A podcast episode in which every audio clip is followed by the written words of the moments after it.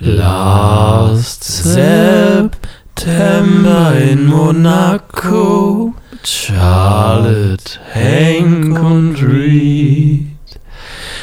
Herzlich willkommen zu einer neuen Folge Last September in Monaco. Die 34. Sitzung und Sichtung ist soeben abgeschlossen worden. Wir fühlen uns prächtig und leben noch. Wir sind zurückgekehrt nach einer etwas längeren ähm, ja, Winterpause. Pause. Ihr ha- habt es klagend zur Kenntnis genommen. Wir haben es, glaube ich, mit sehr großer Freude und Entspannung zur Kenntnis genommen, dass wir jetzt, glaube ich, drei Wochen äh, nicht diese Folge angesehen haben. Wir haben uns alle ein bisschen erholt. Wir haben das Ja. alles ein bisschen ins Unterbewusstsein sacken lassen, das ganze Trauma noch ein bisschen verfestigen lassen einfach und äh, sind jetzt zurückgekehrt. Ähm, ich war guter Dinge.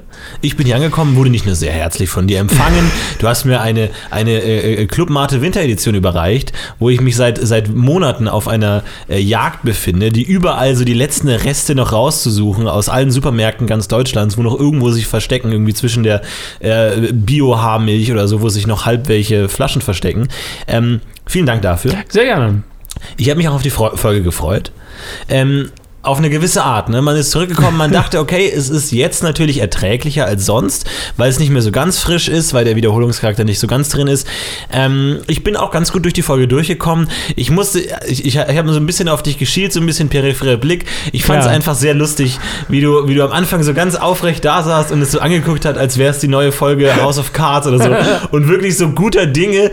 Und du siehst, ich sehe deinen Blick, Neugier, Freude und, und, und Euphorie, weiß aber, dass hinter diesem Blick, ein, ein Millimeter hinter diesem Blick ist wirklich schwarz, ist Chaos, ist ein in sich selbst verschlingender Strudel von Depression und Leid, der deinen Körper gerade noch so mit Energie versorgt und diese Fassade aufrechterhält. Sie hat auch nicht lange gehalten. Irgendwann bist du weiter in dich zusammengesackt und beendet hast du die Folge mit dem gleichen ähm, erlösenden, gleichzeitig genervten Griff zum PlayStation-Controller, Ja. der jedes Mal wie so ein Knochen der Hoffnung neben dir prangt. Und sobald du siehst, wie sich unsere beiden Liebenden umschlungen auf dem Hotelzimmerboden finden, du mit einer äh, pubertären, jugendlichen Energie, wieder Energie strömt durch deinen Körper. Du greifst zu diesem Controller und hämmerst auf alle Tasten, nur um diese Folge endlich anzuhalten. Wir haben es überlebt, wir sind zurück im Game.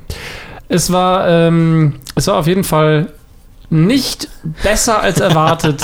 Ich hatte ja ein bisschen die Hoffnung, dass es besser ist, wenn man länger eine Pause gemacht hat und zurückkommt und wirklich. Ich habe tatsächlich heute in der Folge so zwei, drei Sachen auch neu entdeckt und gemerkt, ach, das ist mir noch nicht aufgefallen. Aber war trotzdem innerlich so gelangweilt, dass ich mir dachte, ich merke mir das jetzt aber nicht, weil ich habe einfach eh keinen Bock drüber zu reden. Ja, ja. Man kann sich aber auch selber Interesse vortäuschen. ne? Also kennst du das manchmal, du du unterhältst dich mit einer langweiligen Person und du merkst so, ja, das wird nichts mehr so und, und mein Äußeres, Äußeres koppelt sich immer mehr von meinem Inneren ab. Nach außen hin spiele ich immer noch Interesse und ah, okay, erzähl mal, was wirklich? Innen drin bin ich kom komplett woanders. Aber man, ja, man merkt sich dann von solchen Gesprächen doch oft mehr, als einem lieb ist, weil man ja dieses Interesse gespielt hat und das alles mitbekommen hat und um dieses, diese Fassade aufrechtzuerhalten, doch so ein Mindestmaß an Informationen aufgreifen muss, um das Gespräch am Laufen zu lassen. Ich kann dir den Lebenslauf einer Friseurin erzählen. Ja, Also, ich gehe seit zwei Jahren nicht mehr zum Friseur. Ja, aber so ist, es so ist es hier so ein bisschen auch. Man kann sich so ein bisschen Interesse auch selbst vortäuschen. Man kann sich selbst Ja. auch verarschen. Und ich bin in die Folge mit guten Dingen reingegangen und dachte mir, geil, ich schaue mir das jetzt einfach mal an. So, und so nach 20 Minuten habe ich gemerkt, das ist mir alles scheißegal. Also wirklich so dermaßen komplett egal. Aber es hat noch einigermaßen funktioniert. Ich habe mich ein bisschen mit den Konflikten auch in der Folge ähm, beschäftigt. Und ähm, es geht ja um Verantwortung. Und Ich um, habe jetzt gerade in dieser Situation, wo du anfängst, das zu reden, habe ich genau dieses Gefühl. Ich merke halt so, ich kann jetzt Interesse heucheln, aber ich werde dir nicht mal zuhören, während du sprichst. Das ist keine gute Grundlage für ein Gespräch. Überhaupt nicht. Ich mache trotzdem weiter. Und es geht um Selbstständigkeit, weil ich habe mich heute ein bisschen mit der Figur der Charlotte ähm, befasst. Einfach, ich möchte eine Charakterstudie anstoßen. Der Charlotte, Diason in einem gewissen Konflikt der Selbstständigkeit verloren ist. Ne? Ich habe jetzt gerade Diason gehört und habe halt gemerkt, cool, ich achte jetzt auf die Worte, die passieren. Diaso, Diason, der Sohn eines Dias, jemand, der Dias guckt und ein Sohn ist, ja. Wir dekonstruieren sich uns, uns einfach so weit gegenseitig, dass wir am Ende einfach komplett brach liegen und nur Trümmer von uns, auch von uns selbst hier vor uns liegen. Ähm, es geht um, um Selbstständigkeit. Ne? Charlotte ist ja blind, deswegen eingeschränkt selbstständig. Und jetzt möchte ihr jemand helfen. Hank, der, der Arzt, der gute Arzt, möchte ihr helfen, ihre Selbstständigkeit zurückzubekommen.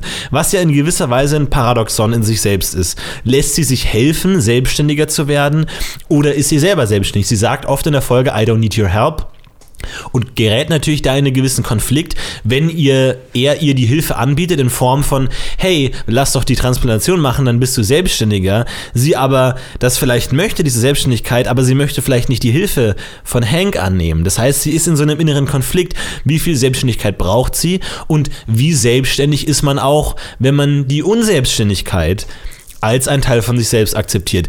Wie, wie siehst du das? Sie gerät in Konflikt. Ist doch geil, dass das Wort gerät ja auch einen Gegenstand beschreiben kann. Ja, ne? sehr gut. Und gleichzeitig aber auch geraten, was Ja. aber auch etwas, ich habe etwas geraten, ich bin in etwas geraten, das Wort gerät. Genau, aber es ist auch eine gewisse Zufälligkeit. Man rät, ne? man, Ja. man hat zu wenig Informationen und natürlich dann die Ratte. Ne? Man hat durch Raten natürlich auch die Ratte, Raten natürlich bezahlt. auch die Ratenzahlung. Also man ist hier in einem, in einem sehr intensiven Wortfeld gefangen. Aber generell, Charlotte gerät in Konflikte, finde ich, kann man auch sehr schön falsch verstehen, wenn man das Wort äh, in etwas geraten nicht kennt. Charlotte gerät. Konflikte. Mhm. Ja. Und das Innen noch weglässt, ist das wirklich komplettes Ja, Chaos. ja. Ähm, ich habe dir tatsächlich äh, den gesamten Monolog lang nicht ein einziges Mal zu folgen versucht, weil einfach das Interesse an der Geschichte so dermaßen gering ist heute, wie es, glaube ich, äh, Aber dann, dann lass mich dein Interesse zurückgewinnen, weil, weil ähm, du wirst wahrscheinlich ähm, jetzt wahrscheinlich äh, brennenden Herzens darauf warten, was es denn jetzt endlich mit dem mysteriösen Objekt unter Jebediahs Krawatte zu tun hat. Ich Ja. weiß nicht, letzte Folge, Ja. ich habe eine Vermutung angestellt, ist es ein verstecktes Ansteckmikrofon? Merkwürdig, weil wäre zu tief sitzend. Das sä- säß normalerweise auf Kragenhöhe. Ja. Was ist es denn jetzt? Und ich habe mir natürlich gedacht, Mann, mein Gott, dieser arme Changeman, jede Nacht, Tag und Nacht liegt er in seinem Bett und denkt sich, was ist das für ein Objekt? Ich achte mal drauf. Und ich habe darauf geachtet, es ist kein Ansteckmikrofon, Okay. sondern es ist das kurze Ende der Krawatte. Das unter dem langen Teil der Ah, Krawatte klar. herunterhängt. Es ist nichts Außergewöhnliches. Es ist nichts, was eine weiterführende Diskussion eröffnen würde. Es ist nichts, womit wir die Unterhaltungsgehalt dieses Podcasts erhöhen könnten. Es ist nichts, was die Zuschauer interessieren könnte. Es ist nichts. Wie so vieles in dieser Folge. Am Ende entsteht unter dem Schein, unter der Hülle nichts. Einfach ein leeres Vakuum, das sich, das einen hineinsaugt in diese Welt, aber gleichzeitig ausspuckt. Und man bleibt zurück und fühlt sich benutzt und, und, und eingeschleimt, aber man hat nichts gelernt. ich habe noch ein, eine große Brücke für dich. Hast du Californication gesehen? Nein. Oh, schade. Nein. Oh, da hast du wirklich was verpasst. Ja. Ich mag die Serie sehr gerne und der Hauptdarsteller ist Hank Moody. Henry Moody mit vollem ah, Namen. oh. Oho, und Ah. der hat ganz schön viele Frauengeschichten am Start. Oh, oh, ob es da nicht einige Parallelen gibt. Und es spielt in Hollywood. Ja. Aber die kommen aus New York. Er kommt aus New York. Ich denke, es gibt da eins zu eins Parallelen und ich denke, es sind die gleichen Autoren. Und das ist mir übrigens aufgefallen, David Duchovny, der Hank Moody spielt in Californication, ist auch Executive Producer gewesen der meisten Folgen über die Staffeln hinweg. Wer ist denn Executive Producer bei Royal Pains? Mark. Feuerstein, Feuerstein. der Hauptdarsteller von Hank. Und ehemals natürlich Mitcreator von Fred. Ich glaube, guter Bekannter von und Bruder von Fred Feuerstein. Ähm, Gut, dass es jetzt- 34 Folgen gedauert hat, dass dieser Gag das erste Mal fällt, ist ein Armutszeugnis in unserer beider Kreativität, aber es ist passiert, Leute. Ich stehe hier auch nackt vor euch, ich habe nichts mehr. Ich, ich, ich muss nur noch das nehmen, was auf dem Teller liegt. ähm, die Serie spielt ja. Ich kann nicht mal. Ich kann nicht mal. Ich versuche Aber gerade. warte, warte, ich, ich, ich werfe dir noch einen, einen Hering hin. Ähm, was ist denn, wie, wie kann man denn diese beiden Figuren, Hank Moody und Hank ähm, Siccardi, wir wissen gar nicht, wie er mit Nachnamen Miller. heißt. Hank, na, ui. Ah, nee, Emma Miller. Nee, Emma Miller. Nee, Hank Miller nicht unbedingt. Na, also wenn sie, sie sind beiden Frauenhelden ähm, und was, also was würdest du denn sagen, wa- was definiert dieser, dieser Charakterzug bei Hank Moody? Warum ist er denn so ein Frauenheld? Was versucht er damit zu kompensieren? Was, ist, was ist, da- steckt da dahinter? Er ist schon einfach ein Rockstar. Er, ist ein, er ist ein Autor, aber ein Rockstar. Und da sehe ich auch ganz stark unseren Hank aus Royal Pains, ist ja auch irgendwie ein Rockstar Der medizinischen Welt dann eher. der medizinischen Welt. Heute ist mir nochmal aufgefallen, wie unfassbar unangenehm und nervig dieses ganze Schreien von Diagnosen immer ist, das wir in Folge 1 ja schon hatten, dieses ganze Rumgebrülle und dass äh, der Drogen ähm, aus Exzess, den da irgendwie Cinco fährt, total unrealistisch ist. Der ist ja so seltsam, Badesalz und wie der sich verhält, das macht, also, es wirkt wie eine richtig miese Recherche. Ja, es, das wirft auch so viele Fragen auch auf. Er kann eigentlich nicht aufs Boot gekommen sein, ohne dass es jemand merkt. Wenn der völlig außer Kontrolle ist, der kann nicht über den gleichen, über die gleiche Planke gekommen sein, muss dann an der Kajüte vorbeigegangen sein, sichtbar für die Leute innerhalb des Bootes, um dann vorne an, an den Bug des, äh, des Schiffs zu kommen, um dann da seine Show abzuziehen. Das kann nicht funktionieren. Und jetzt haben wir nach 10 Minuten endlich das Thema dieses Podcasts. Dein verrücktes Drogenerlebnis. mein Es muss verrücktes kein persönliches sein, was du mitbekommen hast. Ich habe mal sehr viel äh, Schaumwaffeln gegessen, mit sehr viel Zucker drin, und war dann sehr hyperaktiv und war in, auf einer Waldlichtung unter Mondschein und habe hab mich dann wirklich in so einem Zuckerdelirium in das nasse Gras gelegt und habe in den Sternen nur noch Zucker und Kohlenhydrate gesehen. Aber da ich keine Drogen nehme, habe ich ich keine nehme auch keine Drogen. deswegen Äh, tut mir leid. Nein, nein, ich meinte eher, dass du miterlebt hast. Das ich weiß ja, dass du da, Uh. wie ich quasi, ich kann ja mal mit einem anfangen, weil ich habe mir fallen so viele ein. Das fand ich gerade interessant, weil ich auch deshalb diese Badesalznummer so unrealistisch fand. Als ich 13 war, Mhm. war ich an einem Filmset und dort haben die sich alles Mögliche gegeben. Vor allem Ja. die älteren Ton- und Lichttechniker. Ähm, und eine Person war irgendwann, ich weiß auch nicht, was er genommen hat, der war so hacke, der stand irgendwann am Fenster dieses Raumes und hat aus so einem Becher gegessen und meint nur so, oh, diese Erdnüsse schmecken so scheiße. Und dann stand ich halt neben ihm und meinte, ja, das sind ja auch Zigarettenkippen. Das ist der Aschenbecher. und er guckt halt nur runter und geht. Beim Scheiße, der hat einfach Kippen Aber auch keine gegessen. Reue. Nichts. Der, der Blick war leer. Und, in der, in, und der gleiche Typ, Wochen später, habe ich mit 13 Jahren, wir wohnen im Hotel, das ganze Team wohnt im Hotel, haha, kann man ja ein paar Sterze spielen, äh, habe ich über dieses interne Haustelefon bei dem angerufen. Sagt so, ja, Herr XY, ne, die Polizei ist hier unten an der Rezeption, ist ja alles in Ordnung bei Ihnen. Was? Die Polizei? Aufgelegt, bin zu dem Zimmer hin, haha, hab geklopft. Polizei, Herr XY, was ist denn da los? Und er macht die Tür auf, Schweiß überströmt, das ganze Gesicht, totale Panik, guckt mich an. Josef, du, was, was ist denn los? So, ja, war nur ein Scherz, haha.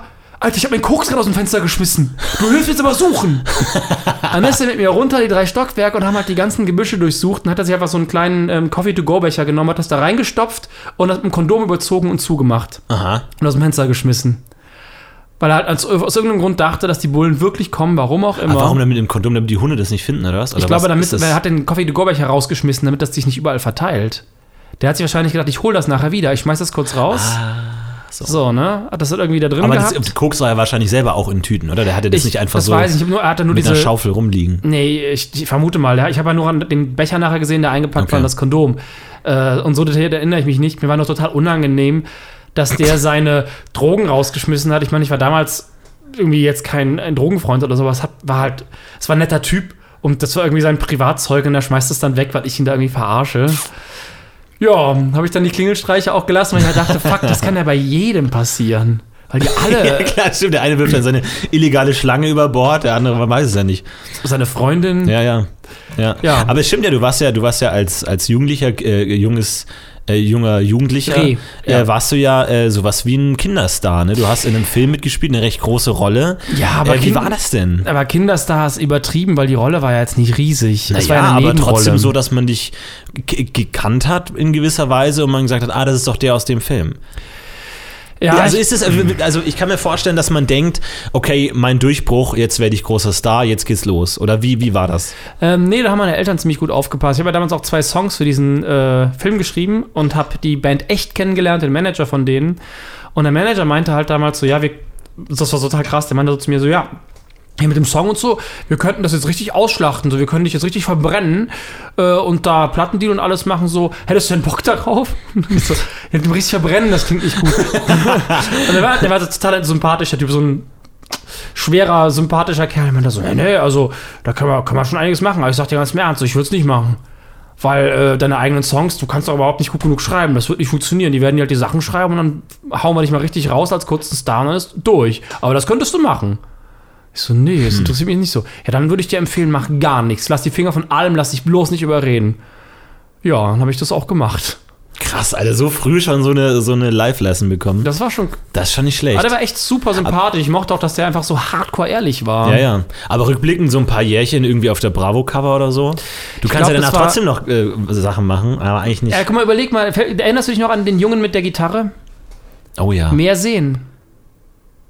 War sein Song. Ah, warte, wer war das nochmal?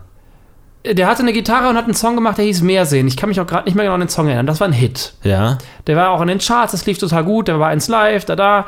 Ich war auf der Popcom damals, das war auch ungefähr irgendwo in dem Rahmen, also ich war- war ein paar Jahre nach dem ersten Film. Und dann war der auf der Bühne und hat diesen Song gespielt, beziehungsweise hat, hat sein Programm gespielt und die Leute haben die ganze Zeit geschrien, mehr sehen, mehr sehen, mehr sehen, beim ersten Song schon. Und dann hat er den Song halt immer sich hört er das mal meine anderen Songs an, so, der kommt noch, der kommt Ja, noch. ja. Die waren nur am Brüllen. Ja. Und dann hat er den Song gespielt, die sind ausgerastet und dann kam noch ein Song danach, die Leute sind teilweise gegangen. Ja. Und das ist das, wo ich total froh bin, dass ich das nicht erlebt Da habe. frisst sich dein Erfolg auf, ne? Das ist dann schon so, ne? Ja, was heißt Erfolg? Der hat halt einen Hit gehabt und was ich Jahre später äh, rausgefunden habe, den Song hat ein Typ aus Berlin-Kreuzberg geschrieben, den ich dann Jahre später kennengelernt habe. Boah, ich weiß gar nicht mehr, wie ich an den geraten bin, ehrlich gesagt. Irgendein Connection. Ich sitze bei dem Typen im Studio und spiele ihm Songs von mir vor. So, ja, das habe ich gemacht, das habe ich gemacht. Und er hört sich das so an und sagt so, ja, sind ein paar gute Sachen dabei. Du hast den Look, du hast die Stimme. Ich würde sagen, sieben Alben Vertrag machen wir jetzt. Ich so, was? Ja, ja, hier, ich mache so immer, immer, immer wieder sowas. Dann hat er irgendwelche GZS-Sternchen aufgezählt und Eimann, mein Stern und sowas. Du bist mein Stern. War alles von ihm. Und der Junge mit der Gitarre. So, wir machen das wie mit dem Jungen mit der Gitarre damals. Wie, wie? Ja, dann habe ich damals auch gemacht. Ich zeig dir mal ein paar von deinen Songs. Und ich zeig dir ein paar von deinen Songs. Dann hat er mir fünf, sechs Songs vorgespielt. Meinte, auch mit eingesungen schon. Meinte so, und die singst du nochmal ein, packen wir alle auf dein Album, den ganzen Kram so runter. Und ich habe, da war dieses zweite Erlebnis, der Junge mit der Gitarre. Schon wieder dieser Typ. Ja. Und da kommt er also her. Dann habe ich gesagt, auf gar keinen Fall. No way. Dann habe ich gesagt, nee, äh, sorry. Du hast zweimal angeboten bekommen, die große Musikkarriere zu machen, hast es zweimal abgelehnt. Ja, aber zweimal fake. Das wäre ja keine, weil er auch zu mir gesagt hat, so wir können von deinen Songs immer nur einen pro Album nehmen. Naja, aber kann man das nicht irgendwie, also zum Beispiel so ein Justin Bieber oder sowas, kann man nicht, ist nicht, also das ist vielleicht eine Ausnahme oder jetzt eine Miley Cyrus, die auch eine, vielleicht eine gewisse Form von Selbstständigkeit oder eigenes Image sich neu kreiert hat. Man weiß ja nicht, wie sehr die Künstler da selber dahinter stecken oder irgendwelche PR-Ideen. ähm, aber kann man es nicht auch, kann man die Kurve nicht kriegen oder sowas? Aber in Deutschland Also, eigentlich nicht, ne? Ich muss Gibt's sagen, bei, bei, bei dem ersten Gespräch damals war ich 13 oder 14. Mhm. ja. So. Da war ich viel zu jung, um auch wirklich die Entscheidung zu treffen. Justin Bieber war auch sehr, sehr jung, oder? ja, aber Als gut, ich meine, die haben ihm halt auch seine Sachen geschrieben. Ich wollte damals halt schon auch gerne mein eigenes Zeug machen. Und die Sachen, die der Typ mir gezeigt hat, fand ich auch wirklich schlecht. Also Mhm. es war halt wirklich so, so nichts gegen Eimann, so der hat er sein Ding gemacht, aber das würde ich nicht singen wollen. Ich könnte mich nicht ernst nehmen. Ich schrieb dir diesen Brief oder so Oli P-Sachen Mhm. damals. Das, ich könnte mich selber nicht mehr ernst nehmen. Und das zweite Mal, dass das passiert ist, war ich 23 oder so, also auch noch echt jung und kam mir wieder so, ja, so zum, zur Marke gemacht vor. Und da war ich halt schon äh, im Filmstudium, also das Filmstudium fing gerade an. Nee. Also der, der Druck war nicht hoch genug, um. Boah, das ist schon krass, mit 13 sowas abzulehnen, zu sagen, irgendwie, das klingt nicht gut. Ich meine, das muss ja wahnsinnig verlockend sein. Ich meine, wenn du sagst, Bravo-Cover, irgendwie, keine Ahnung, Fangirls überall, so Ruhm, Geld, auch wenn du jetzt, also wo- woher kam das bei dir schon in so einem jungen Alter, solche Prinzipien zu haben und zu sagen, nee, ich will was Ernsthaftes, Künstlerisches machen? Keine Ahnung. Also kann ich dir gerade wirklich nicht sagen, warum äh, der damals schon der Wunsch so stark war, ähm, sich nicht abhängig zu machen. Vielleicht einfach das, sich nicht abhängig zu machen. Es Und- kommt ja darauf an, was heißt abhängig, ne? Wenn du jetzt da irgendwie viel äh, Geld verdienst und irgendwie deine, deine Marke aufbauen kannst, ist ja auch eine Form von Unabhängigkeit, wenn du einfach dann irgendwie eigene Projekte umsetzen kannst. Irgendwann mal vielleicht, ne? Ist jetzt die Frage, inwiefern man das dann so einschätzt, weil das Image natürlich dann auch von anderen geprägt ist, primär. Ja, Schwer zu sagen. ich zu habe ne? ähm, in meinem Leben mehrfach schon Sachen dieser Art abgelehnt, dann halt noch im Filmbereich Mhm. oder im, im Casting. Ich habe im Ki- Kinofilmcasting gearbeitet, da habe ich auch ein paar Angebote bekommen, wo ich halt wusste, nee, ich möchte nicht DSDS machen Mhm. und da sehr viel Geld verdienen, weil ich es einfach moralisch verwerflich finde. Mhm. Da hätte ich, habe ich eine Anfrage bekommen, den Castingbereich dieser Freaks zu machen. Also diese Freaks zu finden Ja. in diesen Leuten, die entsprechend noch vorher darauf vorzubereiten, damit sie drin möglichst eine peinliche Nummer abgeben und später das auch noch schnittmäßig so, Mhm. dass da halt komplett dafür sorgen, dass die Vollfreaks dabei sind. Mhm. Und das war ein, ein finanzielles Angebot, das da reingekommen ist, das war so hoch, dass ich, ich weiß noch, zu dem Zeitpunkt hatte ich richtig Geldprobleme, da ich so richtig in diesem moralischen Ding stand und dachte so, ich kann es ja mal einen Monat machen. Nein, kannst du nicht. Das kannst du keinen fucking Tag machen. Das ist so dreckige Arbeit. Und dann die Person, die das angeboten hat, auch echt nett war, da schon gearbeitet hat, die ich auch schon etwas länger kannte, die halt immer meinte so, ey, ist halt Showbusiness. Und ich so, ja, aber nee, nicht meins. Sorry, es fühlt Ja. sich einfach so nach Prostitution an. Einfach so Karrieren von anderen Menschen zerstören. Nee, Ja, krass. so schlecht ging's mir nie. Aber dann in der Schauspielerei kam dann noch mal was danach oder hast du das selber beendet? Oder du hättest ja danach bestimmt die guten Möglichkeiten gehabt. Ich hab, das weiterzumachen. Stimmt, ich habe mir wahrscheinlich selber die potenzielle Schauspielkarriere versaut, was nicht schlimm ist, weil das nie so sehr mich interessierte wie das andere, nämlich Regie oder sch- zu schreiben. Aber ich habe ja mit äh, zwischen 14 und 17 habe ich so viele Sachen abgelehnt, Angebote, dass meine Agentur gesagt hat, wenn du noch eins ablehnst, schmeißen wir dich raus. Das weiß ich noch ganz genau. Und dann kam das nächste und ich habe das zweimal versucht abzulehnen. Der Regisseur war so dahinter, hat gesagt, du musst es machen, du bist einfach diese Rolle und das war Sex Up. Und der Regisseur war da so hinterher, dass ich das wegen dem gemacht habe, weil mir der total sympathisch war. Und ich eigentlich gesagt habe, so, ich sehe mich in der Rolle nicht. Ich sehe das nicht. Und der war, hat mich noch zweimal nach Berlin eingeladen, nachdem ich zweimal gesagt habe, nö, ich mach das nicht. Und dann so, bitte, wirklich so, du bist so sehr die Rolle. Ich schreibe seit sechs Jahren an dem Ding und so. Es war voll sein Herzensprojekt, dieses Trash-Ding. Das ist auch so krass. Der Typ, der Sex abgemacht hat, war ein gefeierter Arthouse-Regisseur zu der Zeit. Der hat zwei Arthouse-Filme gemacht, die auch echt gut sind. Ich habe die gesehen. Und hat dann, weil er so gefeiert worden ist und so gepusht worden ist, als neuer Berliner Arthouse-Regisseur gesagt, ich habe keine Lust, es zu sein, was ihr wollt. Ich mache jetzt das Gegenteil. Ich mache jetzt einen Trash-Teenie-Film. Und hat dann jahrelang an diesem Ding gearbeitet und seine Karriere quasi vorsätzlich zerstört, beziehungsweise das Bild, was sie davon hatten.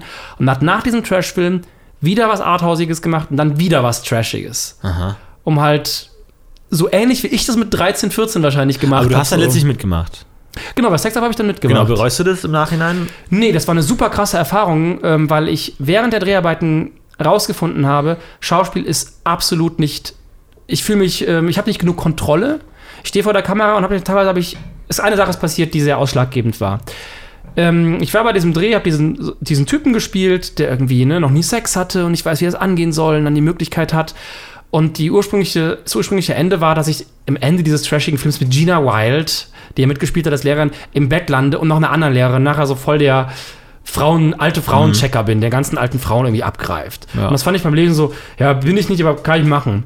Während des Drehs haben die Produzenten irgendwie entschieden oder irgendwer hat entschieden, ja, wir ändern das jetzt, die Rolle wird schwul. Weil wir müssen noch ein bisschen die, das gab diesen Satz, wir müssen die Randgruppen mit abgreifen, meinte irgendwer.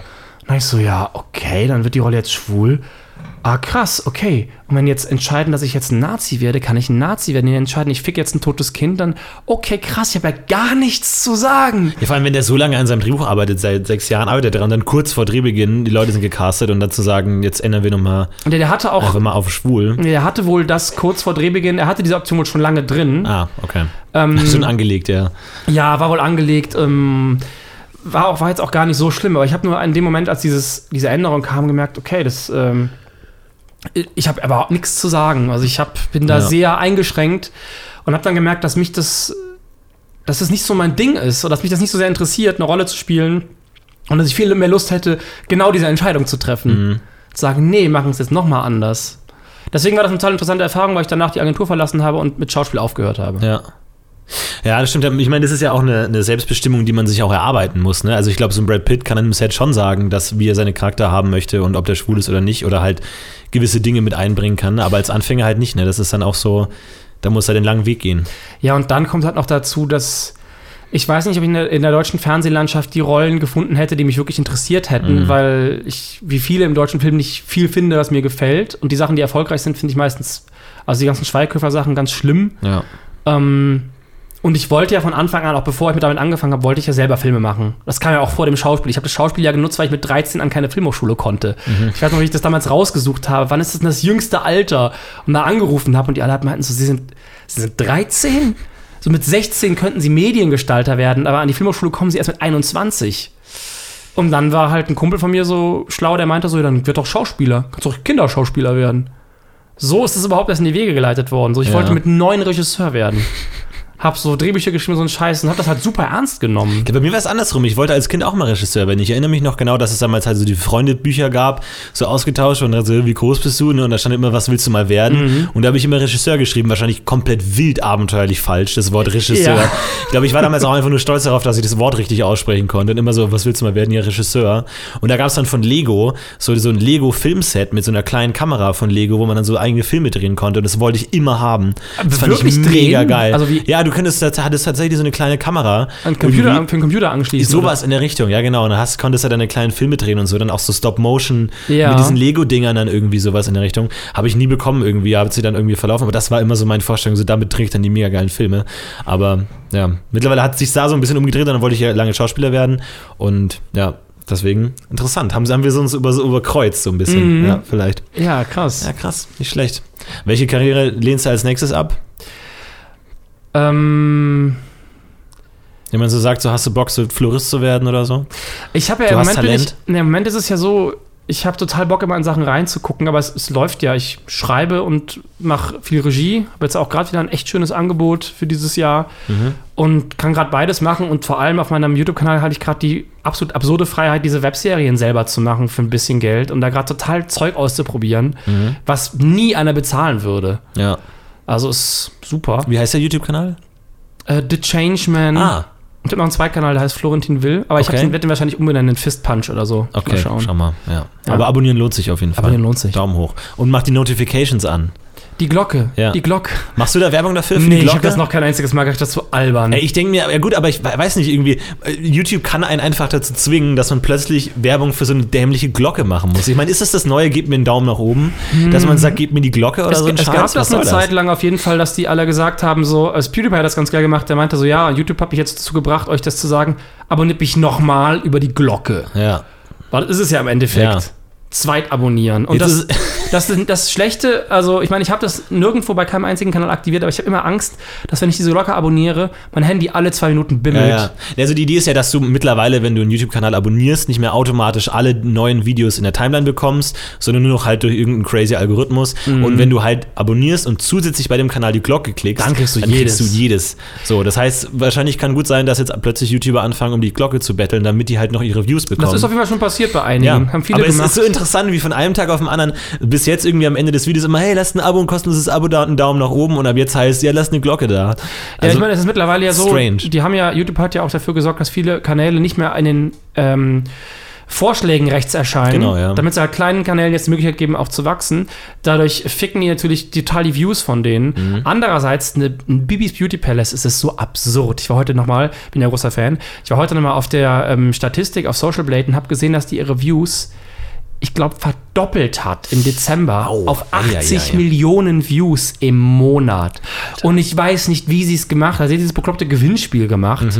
Aber ich, Mhm. da einfach mal irgendwie 100.000 Euro rausgeballert. Also nee, nicht ihres, ich aber. glaube weniger. Also die hat irgendwie gesagt, dass sie, ähm, ich weiß gar nicht, das teuerste Gewinnspiel aller Zeiten, ich, überschlagen, dass es so 37.000 oder 40.000 Euro waren, die sie Aha. da verlost haben.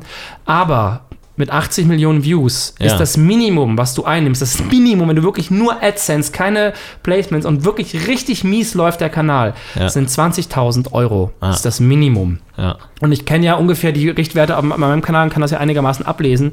Die macht wahrscheinlich mehrere hunderttausend im Monat. Ja. Also die, sie und ihr Freund sind locker Millionäre. Ja. Das heißt, du kannst das, kann, sie kann so ein Gewinnspiel jeden Monat machen, wenn sie will. Ja, das lohnt sich einfach mega. Also ich finde auch immer sehr gut, äh, gab es auch mal eine Welle davon, so, so Videos von wegen so, ähm, wir kaufen Obdachlosen Essen oder so oder, oder geschenken denen 100 Ja. Euro oder so. Und dann die Leute so, oh, ich finde es so geil, dass du so selbstlos dein Geld hergibst. Und das Video hat einfach 10 Millionen Klicks und generiert mindestens 5000 Dollar. Ja. Und die geben denen halt 100 Dollar oder so. Aber alle so, ah, ich finde es mega geil. So einfach dieses, obwohl man denkt, man lebt in so einer medial aufgeklärten Gesellschaft, Gesellschaft und alle checken das, checkt trotzdem niemand. So, dass sie das einfach ein ganz klares äh, äh, Ausgaben von Geld, Profit, Einnahmen, Kalkulation, ja, super gut. Und ob das jetzt äh, äh Obdachlos in die Hand drücken oder davon irgendwie Special Effects bezahlen, ist doch denen scheißegal. Also. Ja, äh, aktuelles Beispiel, wo ich selber übrigens in die totale Falle von schlechter Information getreten bin, gestern Abend. Es schreibt mir einer so, hey, hast du mitbekommen, in Amerika hat ein Kind bei Amazon Alexa äh, gesagt, so, hey, pass auf, Alexa, ich möchte gerne ein Puppenhaus haben. Und dann hat äh, Alexa ein Puppenhaus bestellt und die Eltern waren ganz, oh, schockiert, wie ärgerlich. Ja. Dann gab es einen Nachrichtenbericht darüber, wo der Nachrichtensprecher gesagt hat, so, ach ja, aber stell dir vor, wie das Mädchen dann halt sagt, haha, Alexa, bestell mir ein Puppenhaus. Und daraufhin sind ganz viele Alexas in den Wohnungen der Leute angegangen und haben ganz viele Amazon-Puppenhäuser bestellt. Und dann Nein. haben die alle Puppenhäuser. Genau, und ich, und ich auch ja so. Geil. Nein, das ist ja lustig, ein Teil das so, hahaha. Ha, ha. Dann schreibt ein Typ so, ja, es stimmt nicht. Story stimmt nicht. Dann gebe ich das so bei Google ein und finde 120 Berichte darüber. CNN, BBC, die das überall schreiben, genau den gleichen Artikel, gleicher Inhalt.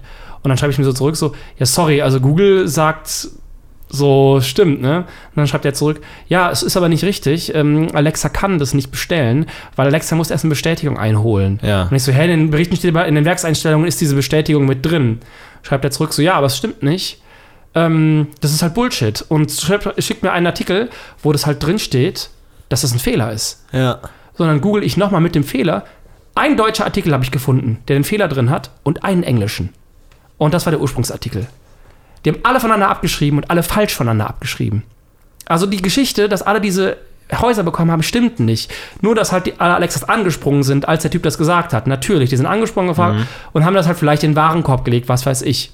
Aber, Aber alle dass sich der Amazon nicht dazu äußert und einfach sagt, nee, Leute, das stimmt nicht, weil das ist ja auch für die ein Image-Schaden, wenn da plötzlich irgendwie Leute Sachen bestellen, die sie nicht wollen. Ähm, weiß dass ich nicht. Dass die nicht einfach sagen, nee, Leute, ist nicht so. Da habe ich nichts zu gefunden. Mhm. Ich habe halt nur, äh, in dem einen Artikel stand drin, Amazon hätte bereits gesagt, die dürfen alle kostenlos zurückgeschickt werden, die Puppenhäuser. Was natürlich Unsinn ist, weil Amazon muss das ja gar nicht sagen, wenn die nie rausgegangen sind, die Bestellungen. Mhm. Also, und da war ich, war ich von mir selber ein bisschen überrascht. Also, beziehungsweise heißt überrascht, das war ein Artikel, der war auf einer CNN-Seite so. Aber dass ich einfach automatisch, weil ich das CNN-Wort gelesen habe, gedacht habe, muss stimmen. Und das Schlimme ist eigentlich, dass du jeden fucking Furz jetzt checken musst, mhm. doppelchecken musst. Ja, vor allem, wie checkst du es denn so? Das ist ja auch so die Frage. Musst, ne? ich, meine, ich, hätte es genau das gleiche gemacht wie du bei Google eingegeben und hätte dann halt sagen, irgendwie ja. CNN und so halt die großen Outlets oben, aber die können ja genauso abschreiben. Und ich weiß auch nicht, wo die abgeschrieben haben. Die machen ja dasselbe, ne? Die machen dasselbe und äh, vertrauen dem auch wieder. Ja, so verlaufen ja, so funktionieren unsere Medien ja. Die schreiben ja bei Agenturen ab. Mhm. Das ist ja beim WDR nichts anderes. Wenn wir da äh, morgens Sitzung haben, kommen die Agenturmeldungen rein. Und dann wird da gesagt, das und das und das und das ist passiert. Und dann hast du als guter Journalist die Aufgabe, erstmal drei Punktquelle. Das heißt, du musst die Agenturmeldung noch äh, an drei anderen Stellen finden äh, und muss, die müssen, dürften möglichst nicht von der gleichen Agentur ihre Infos bekommen haben, damit du es halt wirklich safe raushauen kannst. Aber wenn es schnell gehen muss, verlässt du dich wahrscheinlich auch mal auf die Agenturquelle. Vor allem für den Konsumenten hat ja Wahrheit da jetzt nicht unbedingt einen Mehrwert. Dem ist es ja auch egal, ja, ob das jetzt stimmt oder nicht. Ne? Lustig. Weil der hat sein, ist eine lustige Geschichte. Ich habe mich auch gefreut und ha, regt sich vielleicht auf über oh, was für äh, dreiste Methoden, dass die jetzt noch mehr Geld verdienen, die da oben und so. Und die haben ihren Wert aus. Und ob das jetzt wahr ist oder nicht, ist eigentlich egal so. Ne? Also das ist dann eigentlich ist, ist es auch, also ist natürlich, ist ja die naja. Frage, ne? Also natürlich, da verschwimmt dann irgendwie der, der, der Trennlinie zwischen Unterhaltung und Journalismus irgendwie so in der Richtung, aber natürlich ist es nicht egal. Das eine ist eine Geschichte. Aber für den Konsumenten ist es ja wirklich einfach egal. Naja gut, das eine ist halt eine lustige Geschichte, das andere ist im Zweifel ähm, ähm, image-schädigend für ein Unternehmen. Ja, ja, klar. Wenn ich dir das jetzt so aus Spaß erzähle, haha, hier die Geschichte ist passiert, da fängt der Bullshit ja schon an. Ja. Da geht es ja im, im, Grunde schon los.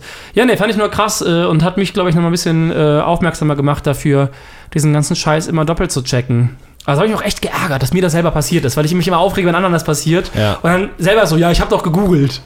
Aber der Typ war super nice. Dann habe ich noch geschrieben, ja, sorry. Äh, ja. man, so, man darf, man darf eigentlich Problem. gar nichts mehr posten, weil alles irgendwie fake sein müsste. Es ist auch tatsächlich so, ähm, dass man irgendwie, also ich, ich, ich denke mir immer so, weil es, es gibt ja so diese, diesen Spruch, ne, dass, dass, dass äh, dumme Leute sehr von ihrer eigenen Meinung überzeugt sind, wohingegen mhm. intelligente Leute nicht so.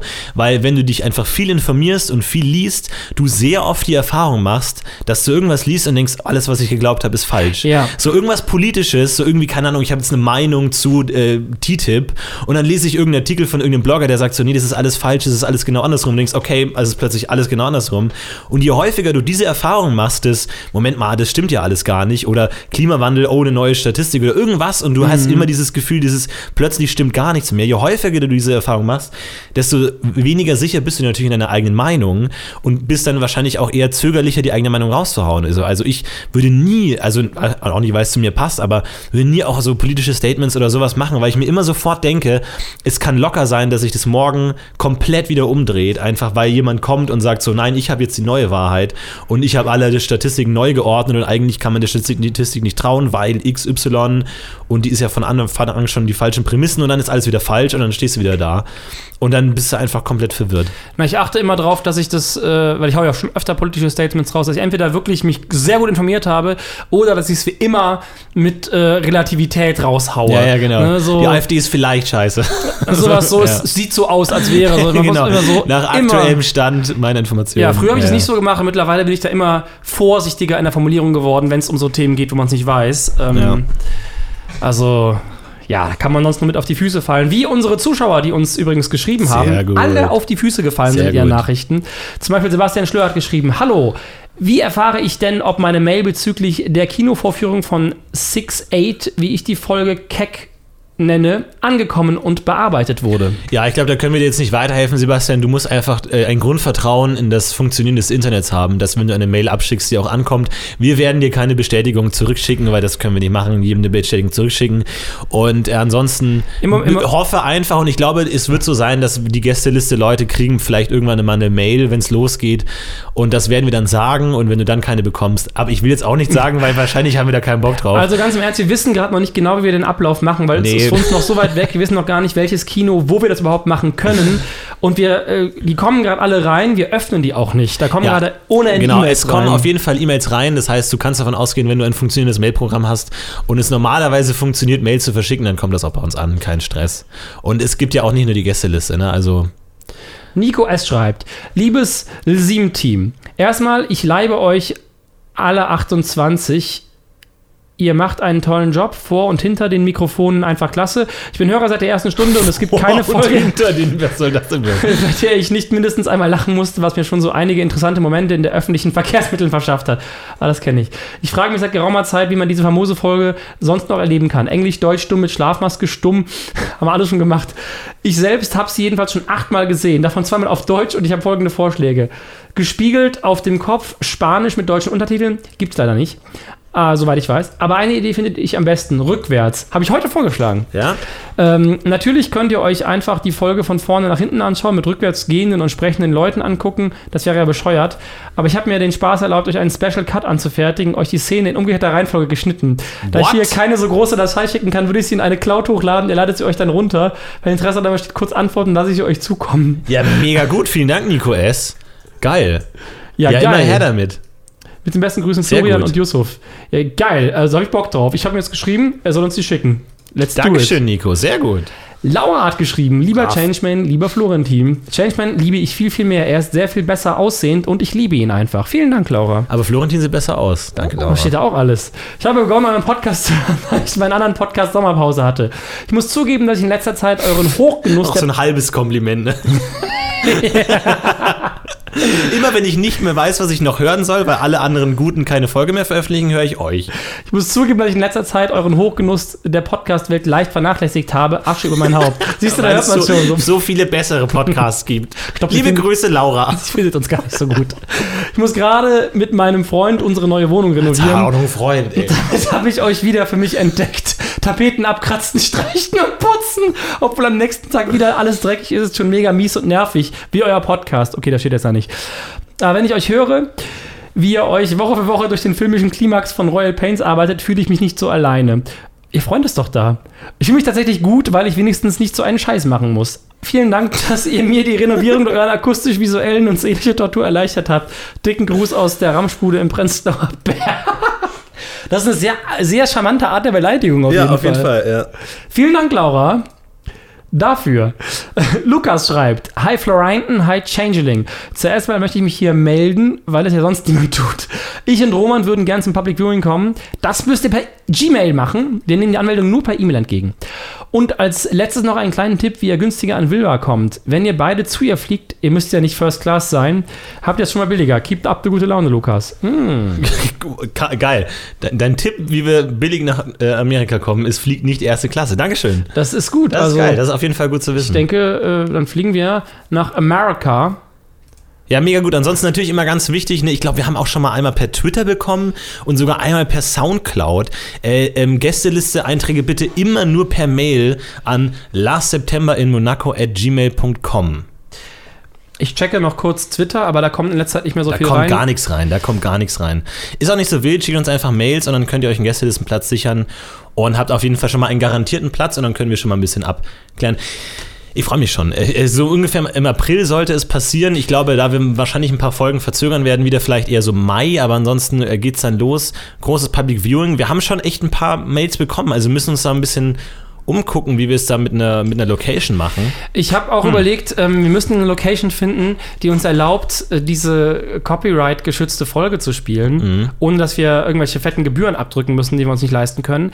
Eventuell machen wir einfach eine Privatveranstaltung draus, dann wird aber nur per Gästeliste funktionieren, aber im Zweifel können wir die Leute, die kommen, einfach fragen, wie sie heißen, den Namen draufschreiben und das dann abhaken. Ja, ja. Wie viele Leute passen hier in dein Zimmer rein, meinst du? 400? Ach ja, aber ich glaube, wir werden mehr Leute beim Public Viewing haben als 400. Ey, aber rückwärts geschnittene Folge finde ich echt geil. Ich freue mich, voll, ey, wenn ihr das ernst gemeint habt, ich freue mich wirklich drauf, dann gucken wir das nächstes Mal. Einfach wie ein Memento. Klar, natürlich. Wie, hast du gesagt Fight Club? Nee, selbst, natürlich, oder sowas habe ich, ich weiß nicht, was ich gesagt habe. Nee, wie, Mem Fight Club. wie Memento, genau. Fight Club! Was ist los, Florentin? Fight Club! Ist wie beim Sex, wenn man die Zahl ruft, äh, du hast gerade mit einer Frau geschlafen, du rufst halt 100, weil es die 100. Frau war. Kennst du wahrscheinlich auch. Ist halt so ein bisschen blöd. Ja. So Fight Club rufen, 100. Ja. Finde ich auch nicht schlecht. Oder. Ja, das war die. Äh, das war die Folge für diese Woche. Vielen Dank. Wir sind zurück im äh, Royal Pains Game, Royal Game. Und äh, werden uns nächste Woche mit Nikos äh, Feinschnitt äh, äh, um, umbinden. Vielen Dank dafür. Ansonsten natürlich weitere Ideen und Kommentare immer gern gesehen. Und ja, vielen Dank, Changeman, für die Gastfreundschaft und dass Sicher. wir hier den letzten, den Endspurt jetzt in 2017 endlich angehen können und mit wildem, brausem Schritt dem endlich hoffenden, erlösenden Ende entgegenwirken. Vielen Dank. Bis nächste Woche. Macht's Ich danke dir. Bis bald. Tschüss.